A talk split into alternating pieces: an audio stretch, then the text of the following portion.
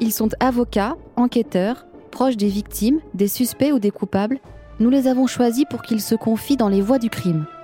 Dans chaque épisode de ce podcast, nous recueillons la parole d'un témoin clé qui raconte une affaire de son point de vue. Je suis Justine Vignot, rédactrice en chef de l'émission L'heure du crime, et j'ai choisi de revenir sur une disparition survenue il y a 25 ans, celle de Marion Wagon. Le 14 novembre 1996, vers midi, dans un quartier tranquille de la ville d'Agen, cette petite fille de 10 ans sort de l'école pour rentrer déjeuner chez elle, en famille. Le chemin n'est pas long, Marion n'a que 500 mètres à parcourir. Les minutes s'écoulent, mais Marion ne rentre pas à la maison. Ses parents, son frère et sa sœur commencent à s'inquiéter. Ils partent à sa recherche, parcourent le quartier, téléphonent à la maîtresse. Mais aucune trace de la petite fille. Personne n'a rien vu, rien entendu. Une enquête est ouverte, le visage de la petite Marion est partout, dans la presse, sur les vitrines des commerçants et même sur des millions de briques de lait. 25 ans plus tard, l'enquête n'a pas abouti.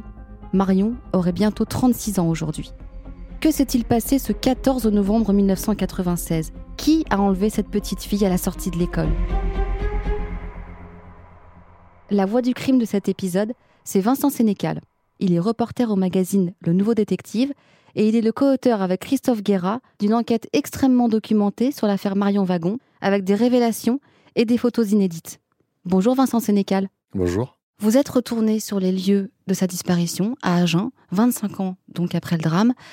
Vous avez retrouvé des témoins, des acteurs de ce dossier, et j'aimerais pour commencer que vous nous décriviez un petit peu qui est cette petite fille Marion Wagon. Marion Wagon, elle a 10 ans en 1996. C'est une petite fille euh, qui vit à Agen euh, chez ses parents, qui s'appelle Michel et, Françoise. Elle a un frère et une sœur. Son frère s'appelle Gilles, sa sœur euh, Charline. Elle est donc en classe de CM2 à l'école Sambel. Elle a fait toute sa scolarité là-bas. C'est une petite fille très studieuse, qui, a des très bonnes notes à l'école calme. voilà, c'est une jolie gamine avec une, une petite frange. Elle est radieuse, elle est rayonnante.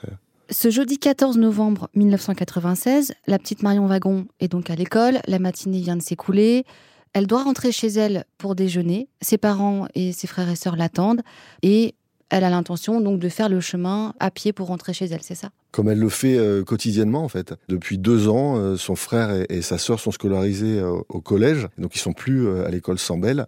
Avant, elle rentrait avec son frère et sa sœur. Là, donc depuis deux ans, elle rentre seule de l'école. On sait que ce midi-là, à 11h55, la, la, sonnerie retentit. La petite Marion, comme elle le faisait parfois, se rend à l'école maternelle qui est juste en face de, de l'école primaire Sambel elle a pris l'habitude d'aller jouer un petit peu. Il y a un, toboggan, il y a une marelle euh, dans la cour de cette maternelle. Et donc, comme elle y était avant, précédemment, elle va y jouer euh, quelques minutes avec d'autres élèves qui sont eux aussi externes. Donc, elle ne mange pas à la cantine. Et donc, on sait qu'à jusqu'à midi 11, elle est euh, dans la cour de cette école maternelle. Et à midi 11 précise, donc on a le témoignage d'une parent d'élève qui la voit partir et qui dit je suis en retard, je dois aller manger. Et donc elle quitte l'école par la rue Barsalou-Froumanti, euh, c'est une rue importante puisque c'est là qu'on la voit en, dernier. Midi 11, sortie de l'école maternelle, euh, c'est la dernière fois qu'on la voit vivante. Et donc à midi 45, le père de la petite Marion est très inquiet et on comprend il appelle la maîtresse d'école. Et c'est là que les recherches commencent? Ça commence même un petit peu plus tôt, parce qu'à midi 25, en fait, le père est inquiet de ne pas voir euh, Marion arriver. Donc il va d'abord envoyer euh, ses deux autres enfants, qui sont avec lui à table et qui sont tout aussi euh, inquiets. Il envoie son fils aîné faire le trajet que Marion aurait dû faire jusqu'à l'école. Et il envoie sa fille dans les environs, dans les immeubles alentours, pour essayer d'aller voir les parents des camarades de classe qu'ils connaissent pour savoir si Marion n'a pas été euh, chez l'un d'eux. Après le retour du, fils aîné qui n'a rien vu, pas trouvé Marion, il va appeler l'institutrice de, Marion, effectivement à midi 45. Tout de suite, euh, la chose est prise au sérieux, bien entendu. Donc l'institutrice se rend au réfectoire à la cantine de, l'école Sambel pour interroger euh, les camarades de classe de Marion pour savoir si l'un d'eux éventuellement aurait pu se disputer avec elle ou, avoir une information qui permettrait de savoir où est Marion. Malheureusement, ça ne, ça ne donne rien. Et le père de Marion va finir par appeler le commissariat. Il appelle le commissariat et, il signale tout de suite la, disparition. Il est très inquiet, hein, on peut le comprendre. Tout de suite, c'est le branle-bas de combat. Hein. On sait que c'est le, policier euh, Roland Courdès qui est tout de suite prévenu euh, de cette disparition. Et puis les choses se mettent en, branle immédiatement. C'est-à-dire qu'il y, a une équipe de policiers qui va se rendre à l'école, une autre qui va se rendre au domicile euh, des parents. Et puis l'enquête débute. Alors, il y a quand même un témoignage capital au début de cette enquête. Est-ce que vous pouvez nous le raconter? Il y a un passage euh, piéton au niveau du boulevard de la Liberté, donc qui est sur le trajet euh, qui la ramène euh, chez elle.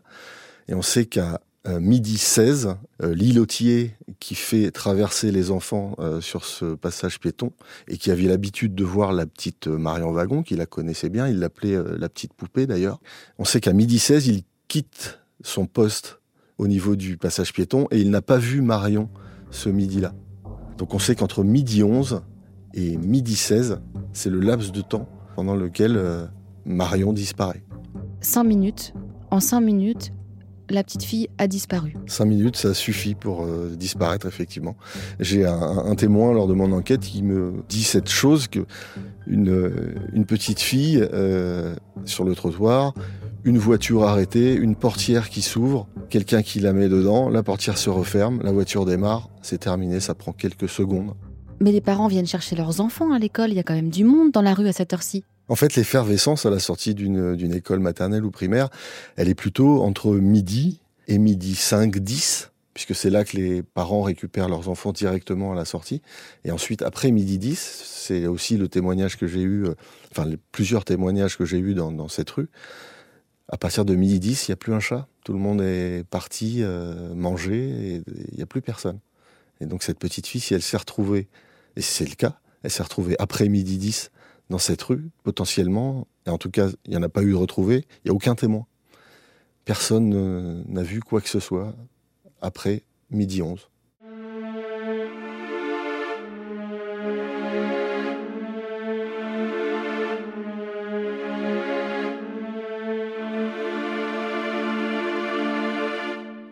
L'une des premières pistes explorées par les policiers, c'est pas forcément celle de l'enlèvement. Tout de suite, euh, sous la direction du, procureur de la République, ils sont sur la thèse de la fugue. Ils pensent que la petite Marion, elle a fugué. Donc ils vont probablement pas mettre euh, les moyens qu'ils auraient dû mettre pour cette disparition. Et la famille, elle, elle ne croit pas à cette hypothèse. Alors non, pour la famille, c'est sûr, Marion n'a pas pu fuguer. Il n'y a aucune raison euh, pour que Marion fugue. On l'a dit, hein, c'est une, petite fille modèle. donc absolument aucune raison pour que Marion fugue. D'autant que quatre mois euh, avant, il y a, l'affaire du trou qui sort avec son interpellation. Donc elle fait grand bruit, hein, c'est en Belgique, mais on en parle dans, toute l'Europe. Et forcément, euh, ses parents l'ont mise en garde de surtout pas monter avec quelqu'un en voiture, comme je crois beaucoup d'enfants à cette époque-là. Euh, ça a marqué, ça a vraiment marqué les esprits. Est-ce qu'on peut dire que dès le départ, cette enquête démarre plutôt mal? Ah ça c'est sûr que l'enquête démarre mal à partir du moment où on part sur une fausse piste, en tout cas sur une piste qui est pas la bonne. Alors à l'époque, l'alerte enlèvement n'existe pas encore. Le commissaire Roland Courdès, qui est chargé de l'enquête, va réclamer un chien pisteur pour essayer de retrouver des traces de la petite Marion. Mais cette demande, elle tombe au mauvais moment. Le problème, c'est que ce jour-là, euh, le maître chien euh, du commissariat est en congé. Donc le chien n'est pas disponible sans son maître. Donc du coup, il appelle euh, très rapidement les pompiers, qui eux ont un chien pisteur également. Le problème, c'est qu'il se trouve à Villeneuve-sur-Lot. C'est à une trentaine de kilomètres d'Agen. Et le pompier lui répond au téléphone que pour des questions de procédure, euh, en tout cas, il se pose la question de la validité de la procédure, si jamais il faut intervenir euh, le chien pisteur. Donc là, le commissaire Roland Cordès s'énerve un petit peu et, et, en gros, il dit euh, mais il y a une gamine qui a disparu, vous comprenez, on va pas s'emmerder avec des, des, histoires de procédure. Donc venez avec le chien. Malheureusement, ça met un peu de temps et donc le, le chien arrive sur Agen, il est aux alentours de 17 heures. La petite Marion a déjà disparu depuis 5 heures. Donc ça fait un petit peu tard pour l'intervention du, chien. Alors le chien pisteur ne donne aucun résultat. S'ensuit l'interrogatoire du voisinage. Et là aussi, vous avez pu noter dans votre enquête qu'il y a eu quelques ratés. En reprenant euh, toute l'enquête, puisque c'est ce qu'on a fait, euh, je, me suis rendu sur place, j'ai passé une dizaine de jours euh, dans le, dans le quartier même. Et donc on a fait toutes les rues par lesquelles Marion devait passer ce midi-là. Donc on a retrouvé pas mal de riverains qui habitaient euh, toujours là, donc en 1996, et qui habitent euh, toujours là. Et on a eu des, des, des témoignages effectivement édifiants de gens qui n'ont pas été interrogés tout de suite, certains qui ont été interrogés euh, plusieurs années après. Beaucoup m'ont dit que l'enquête de police, euh, le jour des faits et dans les jours qui ont suivi, n'avait pas été à la hauteur de, de l'événement. C'est-à-dire que il n'y avait pas eu de fouilles systématiques de, des, habitations, des caves, euh, alors il faut dire également que euh, ce quartier est un peu particulier au niveau de, sa population. Ça se trouve à côté du palais de justice, enfin c'est le centre d'Agen. Euh, il y a beaucoup de magistrats, il y a beaucoup d'avocats qui habitent là, des médecins. voilà, donc c'est un quartier plutôt huppé. Et les policiers, dans leurs enquêtes, se sont retrouvés face à des habitants qu'en fait ils côtoyaient au tribunal ou ailleurs. Euh, notamment, j'ai eu deux, témoignages d'avocats qui habitent euh, la rue Barsalou-Froumanti, qui est la rue, probablement la rue dans laquelle a disparu euh, Marion qui me disent que voilà leur témoignage c'est que le, policier censé faire le voisinage sonne à la porte et en reconnaissant euh, l'avocate en question, lui dit ah c'est vous, c'est vous maître, vous habitez là. Ah ben, et ça s'arrête là, c'est-à-dire qu'il ne cherche pas à avoir plus de, de renseignements, plus d'indications. Il lui demande même pas si elle était là euh, ce midi-là, si elle a vu quelque chose.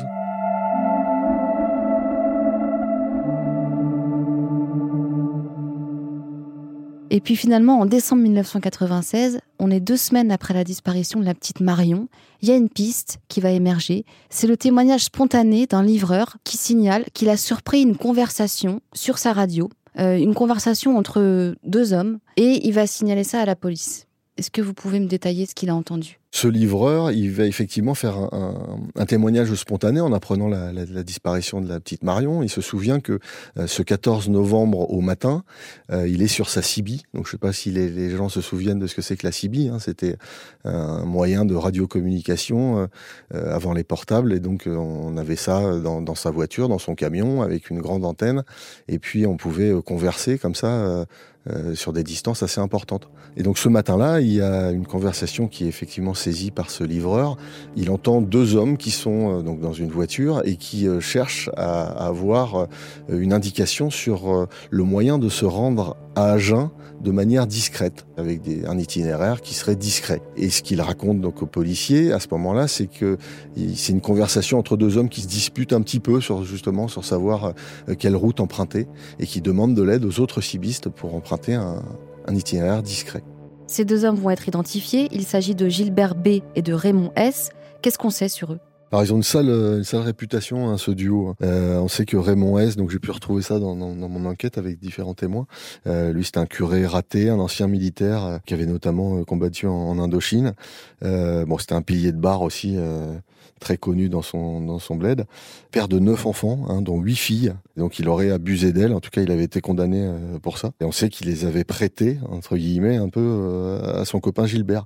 Donc voilà le, le, duo auquel on a affaire, euh, sur lesquels les policiers ont de, de, très forts soupçons pour ne pas dire qu'ils sont persuadés qu'ils tiennent les bons. Et vous avez aussi rencontré pour votre enquête une cousine de Raymond S. Qu'est-ce qu'elle vous a dit? Alors oui, elle a accepté de, de me parler de, de son cousin. Euh, bah, elle voulait rester anonyme, hein, bien sûr, parce qu'on imagine que euh, dans la famille c'est compliqué.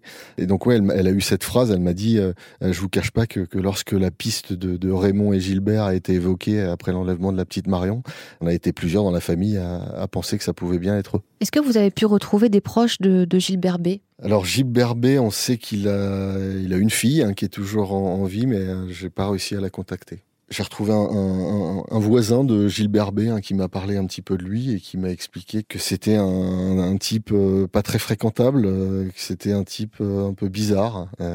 Voilà. D'autant plus que, et vous en parlez dans votre article, que ce Gilbert B n'a pas d'alibi pour ce jeudi 14 novembre, le, le, jour de la disparition de la petite Marion. Il n'a pas d'alibi. On sait qu'habituellement il est au PMU où il est en train de jouer à la pétanque avec, avec ses copains.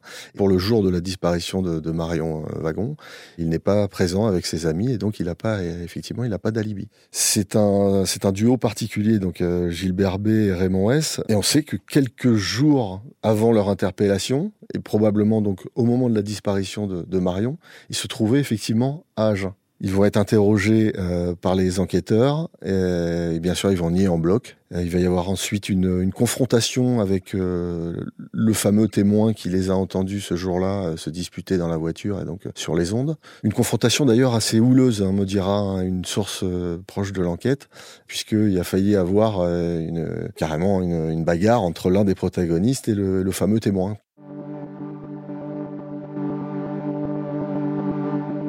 Un autre élément apparaît troublant, ces deux hommes, Gilbert B et Raymond S, se déplaçaient dans une voiture que les policiers ne vont pas pouvoir examiner. Mais selon un témoin que j'ai retrouvé, euh, à l'époque, Gilbert B, il possédait euh, une petite voiture citadine type euh, Super 5 euh, blanche avec une grande antenne CB sur le toit. Et cette voiture, donc les policiers bien sûr ont cherché à la retrouver. Le problème c'est qu'elle avait été euh, suite à l'interpellation euh, de Gilbert B, elle avait été revendue par sa fille. et quand ils ont retrouvé la voiture, la banquette arrière a été brûlée. Et la fille de Gilbert B avait expliqué que c'est parce que la banquette était tachée et qu'elle avait donc brûlé. Alors ces deux hommes, Gilbert B et Raymond S, sont les suspects numéro un on tient quand même une piste sérieuse à ce moment-là. Effectivement, les, policiers euh, de la PJ d'Agen sont euh, persuadés, en tout cas ils ont euh, beaucoup d'éléments et leur flair leur dit qu'ils tiennent les bons. Euh, malheureusement, il y a un coup du sort qui, va se produire, c'est-à-dire que euh, les deux juges d'instruction qui sont en charge du dossier vont dessaisir la PJ d'Agen au profit euh, de la SR, donc des gendarmes. Là, c'est un des mystères de, l'enquête hein, également. Alors que les policiers d'Agen sont sur une piste extrêmement sérieuse qui pense tenir les bonnes personnes, euh, ils sont dessaisis en avril 1997. Euh, Alors c'est effectivement l'un des mystères de cette affaire. Et l'une des raisons avancées dans votre enquête, c'est que les policiers étaient trop proches de la famille de la petite Marion. Oui, ça fait partie des peut-être des raisons pour lesquelles euh, les juges d'instruction ont dessaisi la PJ, c'est-à-dire que Roland Courdès euh, était très proche des parents de, de Marion. Il comprenait bien sûr leur, euh, leur désarroi et, il leur donnait des nouvelles euh, régulièrement. Il, en prenait, ils allaient souvent chez les wagons. le père de Marion a raconté que quand il avait des coups de blues, il passait dans le bureau de Roland Courdès. Voilà, c'était un, un soutien. Six mois après la disparition de Marion, l'enquête redémarre donc aujourd'hui à zéro. La fillette, âgée de 10 ans, s'est volatilisée le 14 novembre dernier à Agen, dans le Lot-et-Garonne, entre son école et la maison de ses parents. La police judiciaire de Toulouse, qui s'occupait de l'affaire jusqu'ici, en a été dessaisie il y a huit jours sans raison officielle. Et désormais, Patrick Hisson, c'est la gendarmerie qui gère ce dossier. Les gendarmes de la section de recherche d'Agen le confessent volontiers. Au moment de reprendre l'enquête sur la disparition de Marion, ils ne disposent que de très peu d'indices. Et dans l'attente de l'exploration de nouvelles pistes, ils ont repris le travail de fourmi fait d'enquête de voisinage près du domicile et de l'école de Marion. Et cette seule présence d'uniforme a rassuré hier les Agenais quant à la poursuite des recherches. Annie Gourgue, la présidente de l'association La Mouette il y a eu un petit moment de flottement et, d'affolement des gens disant on a enlevé une enquête à la PJ, mais je crois que c'est, c'est pour mettre beaucoup plus de gens sur le terrain. Et pour preuve, il y a une quarantaine de gendarmes qui arrivent, qui sont arrivés à Agen et qui, et qui commencent euh, à faire un travail euh, vraiment de, de, de recherche sur le terrain. Le père de Marion s'est quant à lui résolu au changement d'enquêteur, même s'il regrette les relations qui existaient auparavant avec les policiers. C'est notre méthode de travail, hein. il faut, il faut s'y mettre. Hein. Euh, vous savez, quand vous avez une, une relation journalière avec des, des policiers, puis d'un seul coup vous en avez plus, ça vous fait tout drôle, quoi, parce que nous on est toujours dans le, dans le, même, euh, dans le même cauchemar, quoi, hein, c'est tout. Maintenant, ce sont des professionnels, ce sont tous des grands professionnels, et puis on est confiant. Avec les gendarmes, l'enquête, elle prend une toute autre tournure. Oui, donc les gendarmes, quand ils reprennent l'enquête, eux, ils vont se baser en fait sur euh, ce que demandent les juges d'instruction, euh, c'est-à-dire que elles, leur thèse, c'est que c'est le père de Marion qui a supprimé sa, fille. Les deux juges d'instruction ont cette, cette idée en tête et elles n'en démordent pas. Et donc la piste de Raymond S et de Gilbert B, elle est totalement abandonnée par les gendarmes qui vont pas du tout poursuivre euh, les investigations qui avaient été faites par euh, les policiers. Les policiers forcément sont euh, sont dégoûtés de tout ça en, suivant, en, en, voyant que la piste est abandonnée, ils se disent que, que l'enquête cafouille. L'idée des juges d'instruction, c'est effectivement que, que les parents de Marion serait à l'origine de sa disparition. Exactement. Ils en sont persuadés, et principalement le, le père de Marion. Et pour alimenter leur thèse, les juges d'instruction vont jusqu'à vouloir utiliser des méthodes carrément surprenante. Oui, alors durant mon, enquête, j'ai rencontré Maître Catala, qui est l'avocat des, parents de, Marion. Et effectivement, il m'a raconté cette anecdote euh, assez incroyable. Un jour, euh, les deux juges d'instruction convoquent euh, la mère de Marion, donc Françoise, dans leur bureau. Et là, donc, quand ils arrivent dans le bureau, elle, est accompagnée de Maître Catala, son avocat. Et dans le bureau, il y a quatre ou cinq types en, en costard qui arrivent de Paris, visiblement. Et on lui on lui demande de signer un document et, l'idée de, des juges d'instruction, c'est de la placer sous hypnose, de faire en gros un, témoignage d'elle, enfin d'essayer de recueillir des informations sous hypnose, alors ce qui est totalement illégal. Euh, et donc, bien sûr, l'avocat le, Maître Catala refuse absolument qu'elle participe à cette, cette mascarade. Finalement, le père de Marion est mis hors de cause. Gilbert B et Raymond S sont condamnés aux assises, mais pour une autre affaire, une affaire d'agression sexuelle dont on a parlé. Marion Wagon, elle, elle reste introuvable, et ce malgré les multiples appels à témoins diffusés dans tout le pays, et notamment une photo imprimée sur des briques de lait. C'est une grande première en France, je crois. C'est Annie Gourgue qui va avoir cette idée. C'est la présidente de l'association La Mouette, euh, qui a été créée euh, une dizaine d'années avant la disparition de la petite Marion. C'est une association qui est, euh, qui est spécialisée dans l'aide aux, proches de victimes lors de, de disparitions. Donc Annie Gourgue va participer à l'émission Témoin numéro 1 aux côtés des parents de Marion euh, à cette époque-là euh, pour faire un appel à témoins. Et en discutant euh, hors antenne avec avec Jacques Pradel, elle va lui soumettre l'idée de d'afficher la photo de la petite Marion sur des briques de lait. Et grâce à ces réseaux, Jacques Pradel va lui présenter des des industriels du lait et donc grâce à lui, euh, elle va pouvoir les convaincre d'imprimer une dizaine de millions de euh, packs de lait avec la photo de la petite Marion, ce qui fait que ça restera dans, les mémoires et on se souviendra euh, tous de, de la petite fille des briques de lait. Alors justement, est-ce que ces appels à témoins ont été utiles? Cette affaire, effectivement, elle avait fait grand bruit. Il y a eu, donc, on l'a dit, des, des millions de, de, photos sur les briques de lait. Il y a eu aussi des, des millions d'affiches qui ont été collées euh, dans les vitrines, sur les, au niveau des feux tricolores, enfin, vraiment un peu partout. Il y en avait même sur les, les, les vitres des voitures. On parle de Marion euh, vue sur une plage, ou encore à Lourdes, au Japon même, en Martinique, euh, et même dans une, une boîte de nuit à, à Bamako. Donc, oui, vraiment, on a eu affaire à des témoignages. Alors, plus ou moins loufoque euh, de gens qui pensaient l'avoir vu un petit peu partout à travers le monde. Deux ans sans Marion, le 14 novembre 96 disparaissait la fillette domiciliée à Agen à la sortie de l'école. Les recherches n'ont jamais rien donné, mais les parents ne désespèrent pas. Patrick Tégéraud. Depuis deux ans, pour la famille Wagon, cette douleur du 14 novembre 96 est vécue tous les jours. Mais les parents de Marion osent encore garder espoir. Françoise Wagon. Nous, on a l'espoir. Il n'y a ni trace de vie, ni trace de mort. Et un jour, moi, je pense que, je pense que, Marion a, bien, des chances d'être vivante quelque part. Et qu'il ne faut pas abandonner. La ténacité, le travail paiera. L'enquête qui se poursuit est leur bouée de sauvetage. Ils savent que les enquêteurs font encore tout leur possible pour trouver le moindre indice. Et tout à l'heure, Michel Wagon lancera cet appel. À cet ennemi invisible, celui qu'on combat depuis deux ans avec tant d'acharnement et tant de ténacité, qu'il sache qu'il a en face de lui quelqu'un aussi de tenace, et que ce soit ce témoin ou cet assassin, Bon, celui qui a brisé tout le cœur d'une famille, qui nous a plongé dans, un malheur euh, indescriptible depuis deux ans, on, demande à ce qu'il se manifeste. Quoi. Les parents de Marion disent souvent que la disparition de leur petite fille les a plongés dans la nuit. Ils croient encore de toute leur force que l'aurore est possible. 25 ans après, on n'a toujours pas retrouvé la petite Marion, mais où en est la piste de ces deux hommes, Gilbert B et Raymond S? Alors malheureusement, euh, Gilles Berbet, il a été euh, emporté par un cancer à l'âge de, 57 ans, hein, c'était euh, fin août 2003, à la prison de Fresnes.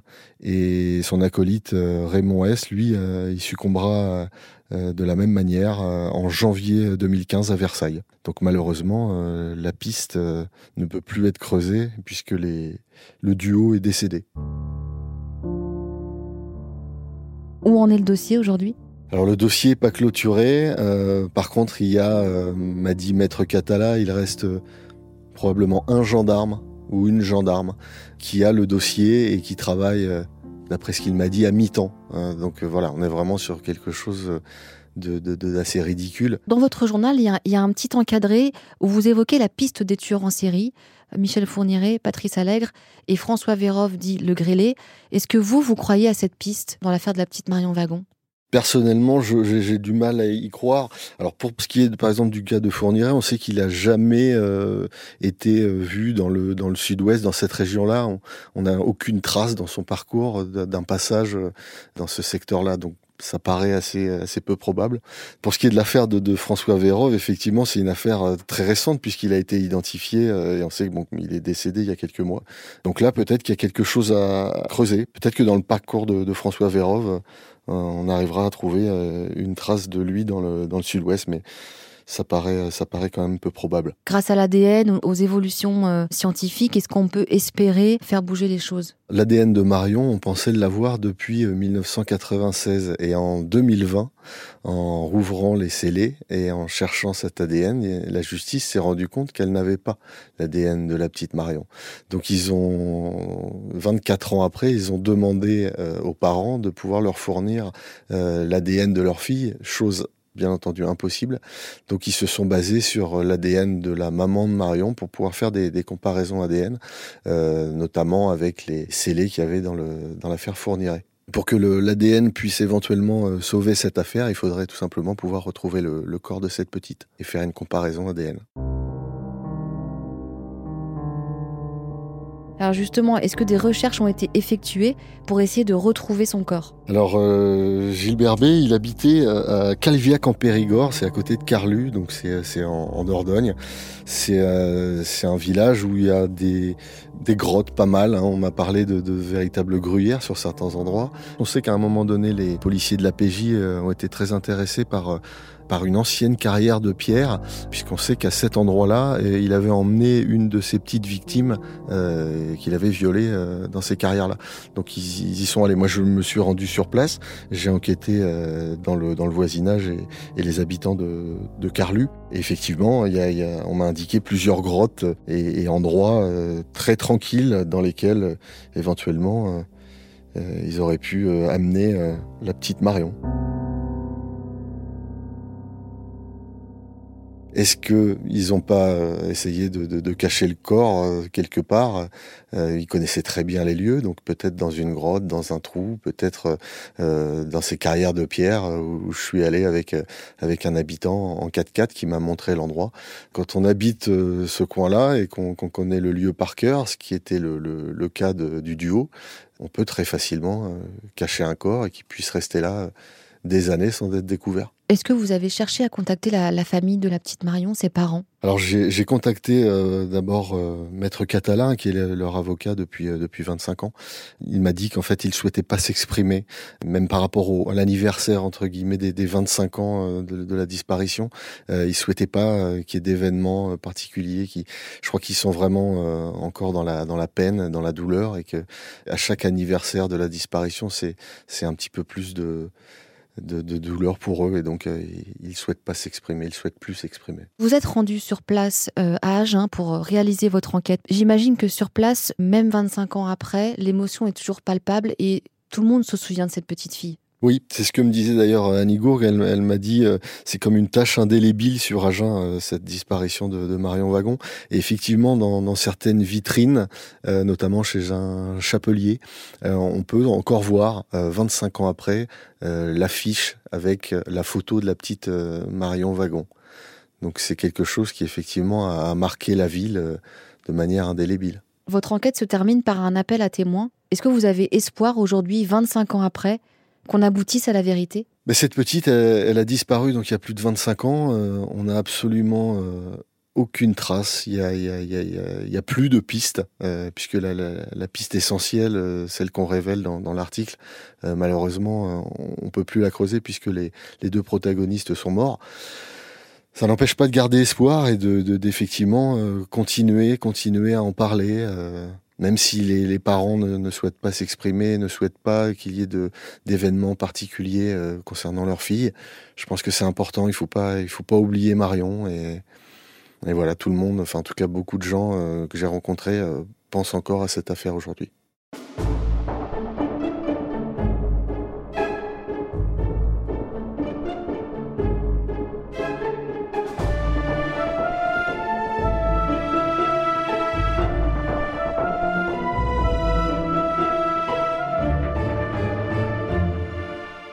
Vous venez d'écouter l'épisode des Voix du crime sur l'affaire Marion Wagon.